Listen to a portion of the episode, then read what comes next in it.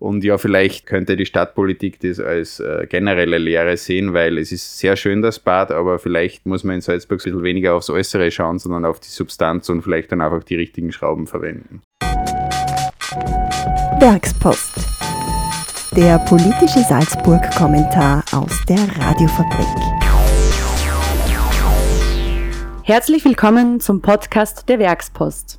Wir wollen heute auf das Jahr 2023 in der Stadtpolitik zurückblicken und analysieren, wie die Parteien vor der Gemeinderats- und Bürgermeisterwahl am 10. März aufgestellt sind. Was waren die großen politischen Aufreger in der Stadt Salzburg und wer hat die größten Chancen, der nächste Bürgermeister oder die nächste Bürgermeisterin zu werden? Heute zu Gast bei mir ist dazu ähm, Matthias Nagel. Er ist Politikredakteur bei der Salzburger Kronenzeitung und äh, wird mit mir das letzte Jahr Revue passieren lassen und einen Ausblick auf die anstehende Wahl geben. Hallo Matthias, schön, dass du Zeit für den Jahresrückblick der Werkspost hast. Hallo und danke für die Einladung. Gleich zur ersten Frage. Was war denn für dich als Politikjournalist der stadtpolitisch spannendste Moment im Jahr 2023? Es hat ja doch einige äh, spannende Momente gegeben, wie jetzt zuletzt gerade erst die S-Link-Bürgerbefragung, aber ich würde trotzdem sagen, der spannendste Moment war der Tag, als der Bürgermeister Harald Bräuner bekannt gegeben hat, dass er nicht mehr zur Wiederwahl antreten wird jetzt im kommenden März, weil es doch auch ja, auf die Wahl und auf die kommenden Jahre dann einen großen Einfluss hat, glaube ich. Ist der Rückzug vom Bürgermeister Harald Bräuner von der ÖVP für dich überraschend gekommen oder war das vorherzusehen? Also mittelfristig war es dann schon eher überraschend, weil er ist auch öfter gefragt worden, auch von mir, und hat immer gesagt, ja, also es ist der Plan, dass er wieder antritt. Also er hat nie gesagt, er tritt fix wieder an, aber es ist der Plan. In den Wochen davor hat man dann schon immer wieder mal so munkeln gehört, sozusagen, dass vielleicht doch nicht so ist. Zu dem Zeitpunkt war es nicht mehr ganz überraschend, aber prinzipiell war es schon überraschend, weil er eigentlich auch als Favorit dann in die Wahl gegangen wäre eigentlich ziemlich in der Kritik ist vor seinem Abgang noch eine Personalentscheidung gestanden, nämlich kurz davor hat er seinen langjährigen Büroleiter Bernd Huber zum Leiter der Bezirksverwaltung in der Stadt gemacht, obwohl er nur Zweitgereiter war die Stimme des Bürgermeisters zählt doppelt in der Personalkommission und deswegen ist, ist es trotzdem gegangen. Wie schätzt du das ein? War das ein schräger Abgang, dass man noch schnell ähm, einen Posten besetzt oder ist es bei den Leuten eh nicht so hängen geblieben? Ähm, ich glaube, es war polittaktisch klug sozusagen, wie er das gemacht hat, weil eben dadurch, dass das kurz davor war und wir haben eh auch natürlich darüber berichtet, aber das war quasi, glaube ich, am Tag davor. Dann ist eben kurz ist darüber gesprochen worden, aber dann durch seinen Rückzug war das sofort aus den Schlagzeilen und es war sein Rückzug äh, das große Thema sozusagen. Somit ist diese fragwürdige Entscheidung, die es ja in der Form kaum bis noch nie gegeben hat, sehr schnell in den Hintergrund gerückt. Aber wir haben trotzdem es nicht vergessen am Ende. Nein, natürlich nicht, ja. Kommen wir mal zu den Themen, das, die das letzte Jahr bewegt haben. Ich habe in meinem Werkspost-Kommentar geschrieben, dass das letzte Jahr in vielen Bereichen in der Staatspolitik von Stillstand geprägt war.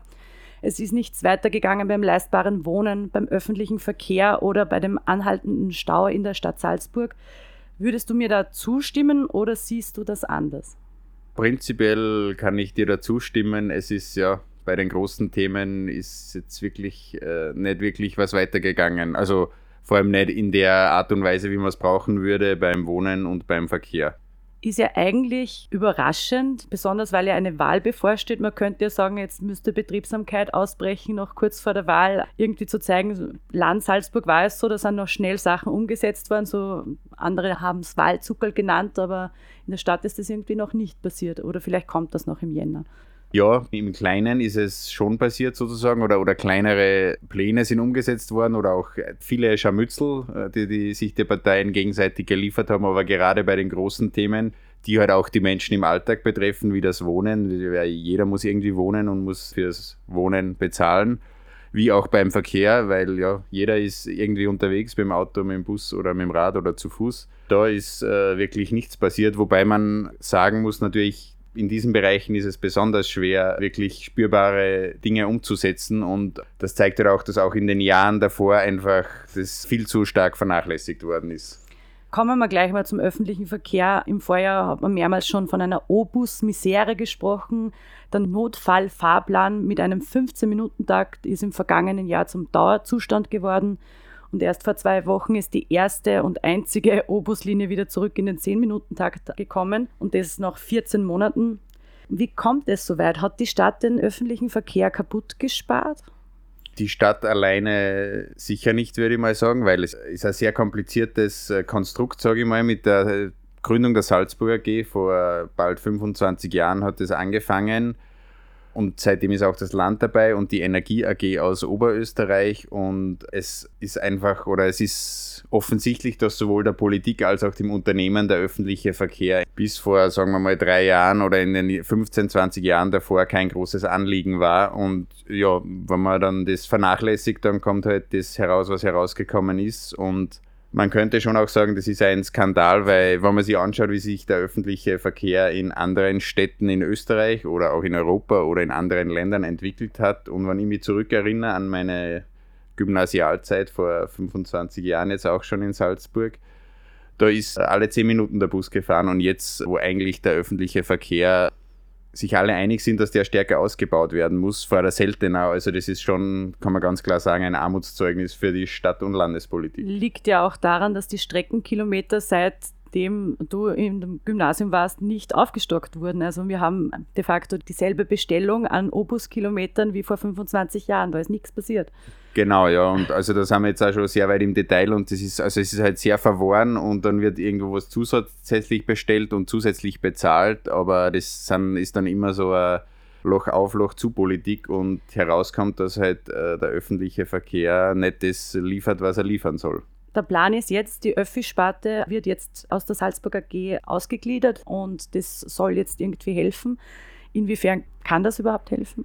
Es kann schon helfen, weil natürlich die Politik durch dieses neue Konstrukt, das ist natürlich auch wieder kompliziert mit Aufsichtsrat und, und Verkehrsbeirat und so weiter, aber sie hätte theoretisch die Möglichkeit, da stärker Einfluss zu nehmen, aber natürlich müsste sie das tun und es ist natürlich dann auch immer eine Kostenfrage eine Kostenfrage, das haben wir gleich beim nächsten Punkt beim öffentlichen Verkehr, weil richten soll es jetzt dann der S-Link beim großen nächsten Thema. Aber wir hatten gerade eine Befragung unter den Stadtsalzburgern. Die Bürgerbefragung wurde initiiert von den Gegnern des S-Links und herausgekommen ist, dass 60 Prozent sich gegen den Bau der unterirdischen Verlängerung der Lokalbahn ausgesprochen haben. Kam das Ergebnis für dich überraschend oder war das erwartbar?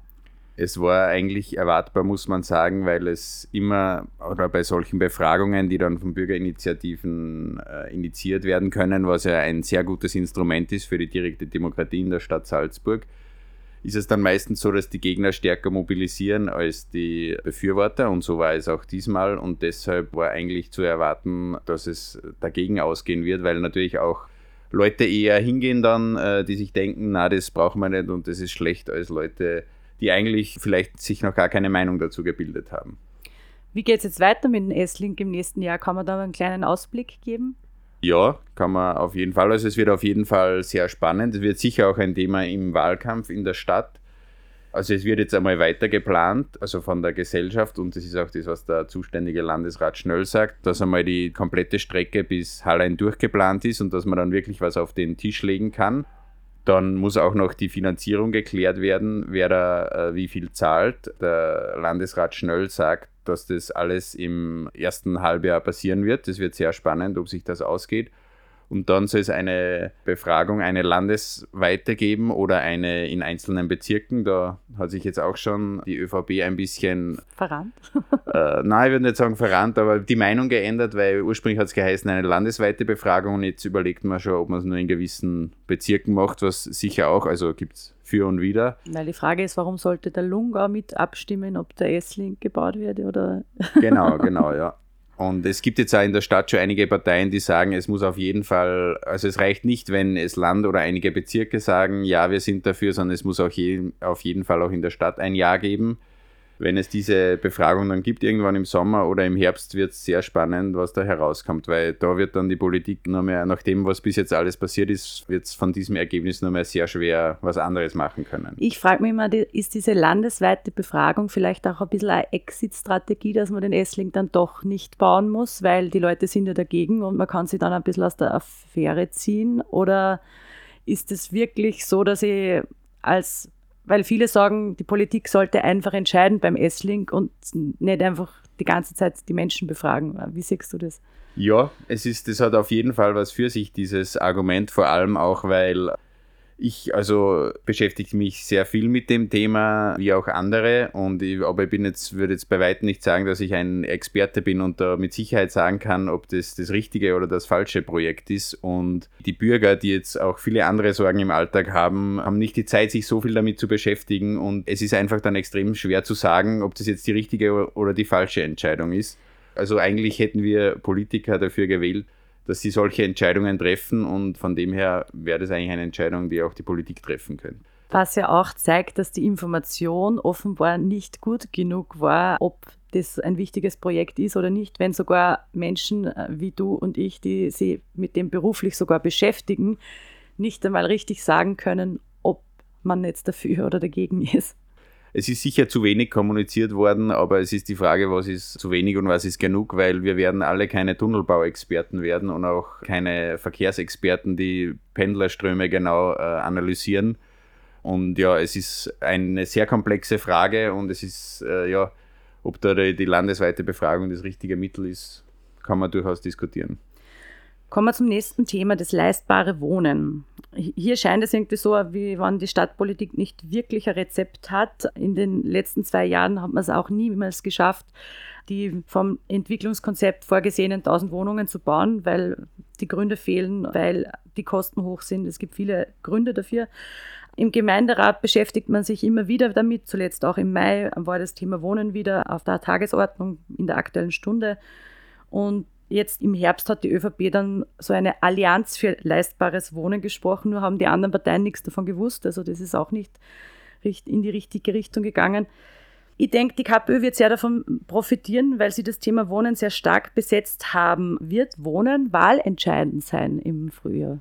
Äh, es wird sicher mitentscheidend sein, eben weil auch in diesem Punkt ist in den letzten 20, 30 Jahren sehr wenig passiert und jetzt sieht man halt, was da herauskommt, wenn man die Dinge einfach ihren Lauf nehmen lässt, dass halt ja die Stadt Salzburg mit die höchsten Wohnkosten in ganz Österreich hat.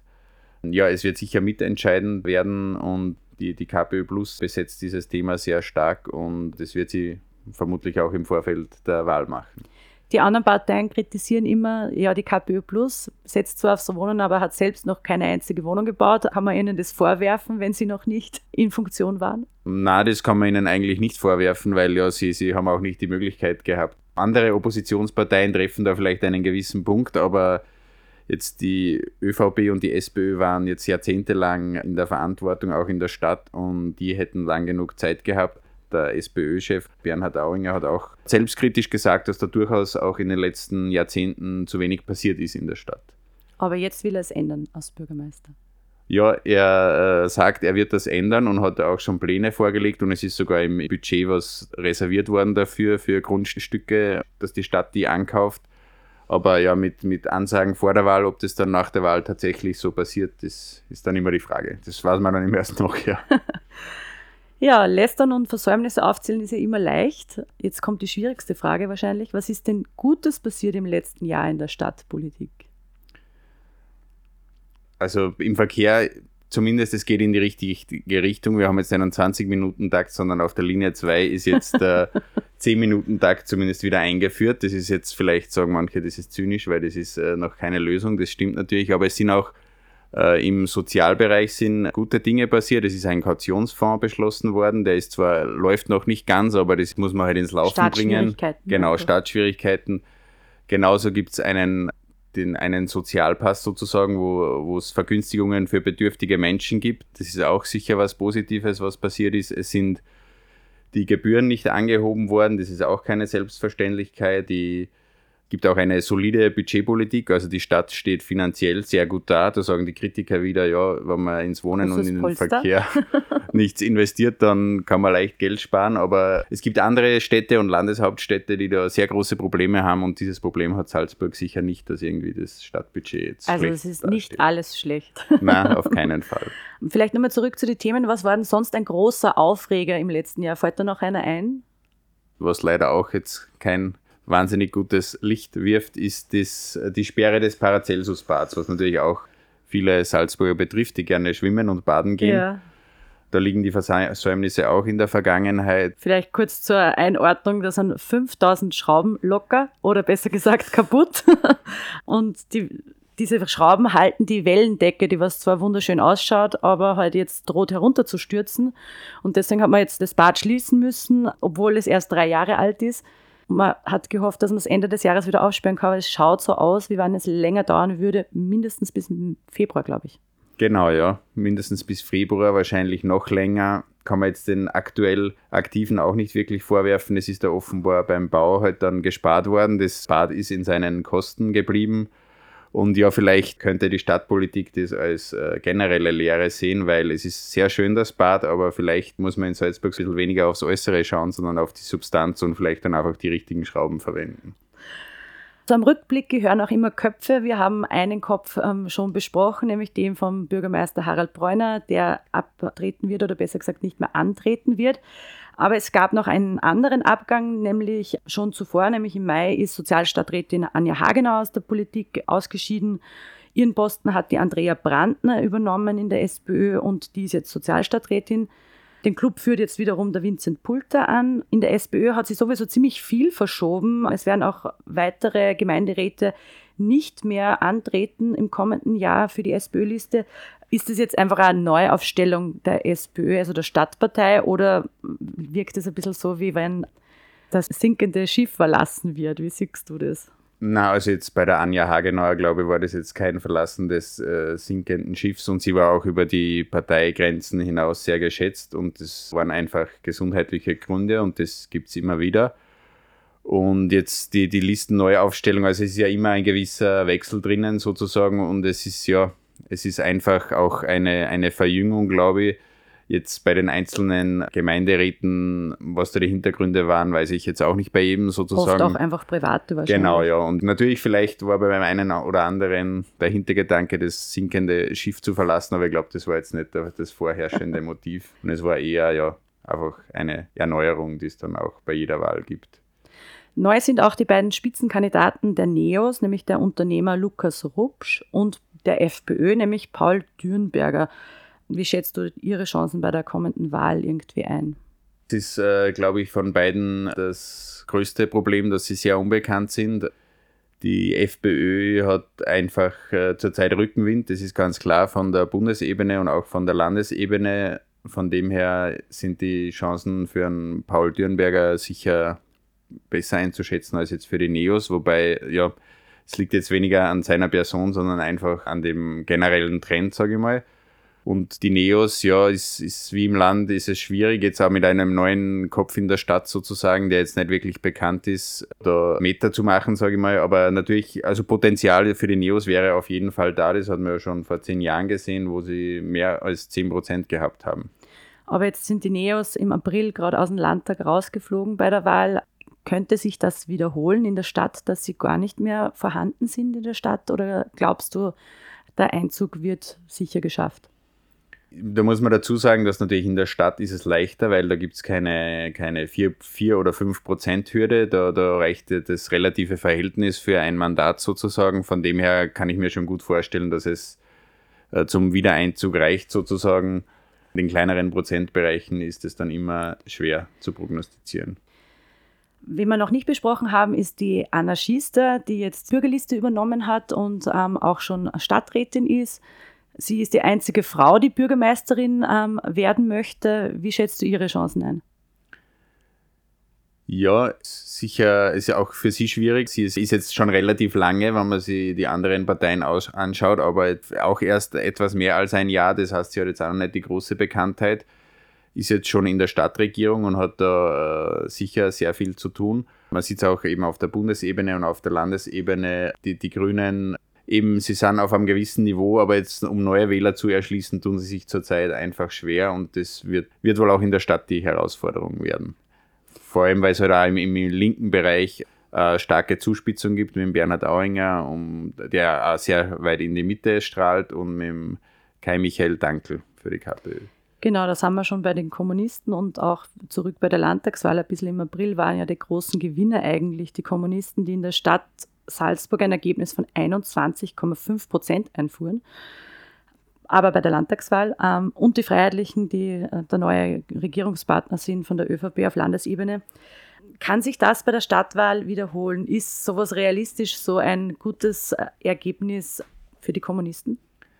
Es kann sich wiederholen, sage ich mal, aber es ist auf keinen Fall sicher. Also es ist, wir haben schon gesprochen über das Thema Wohnen, wo sie sehr viel Rückenwind haben und auch äh, den, den Bonus des Neuen, weil die anderen eben in den letzten Jahren wenig zusammengebracht haben. Von dem her gibt es da sicher gute Chancen, aber so ein Ergebnis muss man immer erst auf den Boden bringen. Die Möglichkeit ist sicher da, wie es dann am Wahltag ausgeht, muss man wie immer sich anschauen. Ich glaube, die Kommunisten sind auch für die ÖVP und für die SPÖ so ein wenig die Ungewisse und deshalb haben sie selbst schon zur Jahresende Umfragen in Auftrag gegeben, um sich ein Bild zu verschaffen. Die SPÖ-Umfrage sieht ein Kopf-an-Kopf-Rennen zwischen SPÖ-Kandidat Bernhard Auinger und KPÖ-Chef Kai Michael Dankl. Die ÖVP-Umfrage sieht einen Dreikampf, bei dem Dankl mit etwa 30 Prozent sogar vorne liegt und der ÖVP-Kandidat Florian Greiblich und Auinger kommen jeweils auf zwischen 21 bis 23 Prozent. Wie viel Glauben kann man solchen von den Parteien beauftragten Umfragen schenken? Ja, ich würde sagen, das ist einigermaßen beschränkt, der Glauben, den man dem schenken kann, weil zu einem ähnlichen Zeitpunkt sind die Umfragen durchgeführt worden. Die äh, Ergebnisse gehen relativ weit auseinander. Also beim Bernhard Auinger, glaube ich, sind 10% Unterschied und beim Florian Greibich auch 5 bis 8 und somit ist klar, äh, einer von beiden hat nicht recht oder vielleicht haben beide Umfragen auch nicht recht. Also es ist immer ein interessantes äh, Stimmungsbild, sage ich mal, aber es ist natürlich, die Parteien geben dann vielleicht auch nicht das äh, genaue Ergebnis heraus, sondern drehen da ein bisschen, je nachdem, was sie sich erhoffen. Also da gibt es dann auch unterschiedliche Ansätze. Die einen stufen sich schlechter ein, um die Wähler zu mobilisieren. Die anderen stufen sich besser ein, um irgendwelche Duelle auszurufen ja, von dem her sind solche Umfragen immer mit Vorsicht zu genießen. Das wäre eh dann schon die nächste Frage gewesen. Warum mache ich aus ÖVP das, ähm, dass ihr eine Umfrage veröffentlicht, wo die KPÖ gewinnen könnte? Ist das einfach, um dieses Zweierduell auszurufen und ähm, die ÖVP-Wähler zu mobilisieren? Ist das der Grund? Ja, das wäre zumindest ein naheliegender Grund, eben wenn es dann dieses angebliche Duell zwischen Auinger und Kreibich um Platz 2 gibt, dann gibt's, ist es natürlich für bürgerliche Wähler ist es natürlich ein Motiv, den Florian Greibich zu wählen, weil wenn jetzt äh, Dankel und Auinger äh, in der Stichwahl wären, dann wäre das, wäre das für bürgerliche Wähler vielleicht eine zu linke Stichwahl. Deshalb das, ist es sicher ein wäre der Hintergedanke, dass man da die bürgerlichen Wähler mobilisiert, aber natürlich, also es hat mir jetzt aus der ÖVP auch keiner die genauen Beweggründe verraten, somit es vielleicht gibt es auch andere Beweggründe und vielleicht ist auch die ÖVP-Umfrage richtig und die SPÖ-Umfrage falsch. Ähm, aber es kann genauso gut umgekehrt sein. Wie gesagt, es ist immer. Viele vielleicht. Ähm, wie ist deine Einschätzung? Wer wird Bürgermeisterin oder Bürgermeister? Das ist eine äh, natürlich sehr spannende Frage. Ich würde jetzt einmal sagen, aus den Umfragen, der Bernhard Auinger hat recht gute Chancen, einfach auch, weil er schon sehr lange in der Stadtpolitik ist und bekannt ist. Aber wer gegen wen in der Stichwahl ist, darauf kommt es an. Und mal wieder, wie die erste Runde ausgeht. Tippen würde ich jetzt nicht, sagen wir mal so. Ich finde auch, es ist ein, ein sehr spannendes Rennen diesmal und es kann vieles passieren oder auch viele angesagte Sachen passieren ja dann meistens nicht. Das genau, genau. Und es kann auch sein, dass dann einer von den Außenseiter in der Stichwahl auftaucht auf einmal. Also eben die Anna Schiester zum Beispiel oder jemand anderer auch. Ja, spannend. Gut, dann noch eine letzte Einschätzung. Was wird das wichtigste Wahlkampfthema? In der Stadt wird, glaube ich, schon das Wohnen ein sehr wichtiges Wahlkampfthema sein, weil da die Stadt auch einiges machen kann, anders als bei anderen Themen. Und Verkehr natürlich auch, wobei das wird bei der Groß- oder bei der S-Link-Befragung dann nochmal zum großen Thema. Deshalb glaube ich, dass bei der Stadtwahl das Wohnen das Hauptthema sein wird. Ja, dann sage ich schon mal herzlichen Dank ähm, für die wunderbare Einschätzung, den Rückblick und die Analyse nach vorne. Ähm, war wirklich super, dass wir das Jahr so gemeinsam Revue passieren lassen haben können. Vielen Dank, Matthias Nagel von der Kronenzeitung, Politikjournalist. Mein Name ist Stephanie Ruhe von der Werkspost und es freut mich, dass ich mit euch das Jahr zu Ende bringen kann. Danke, Matthias, fürs Dasein. Danke für die Einladung und alles Gute für das nächste Jahr. Werkspost. Der politische Salzburg-Kommentar aus der Radiofabrik. Die Meinung der JournalistInnen unseres Vertrauens zu unbequemen Themen. Als Newsletter und Podcast. Auf der Radiofabrik zu hören, jeden zweiten Donnerstag um 18.30 Uhr. Abos und Infos auf werkspost.radiofabrik.at.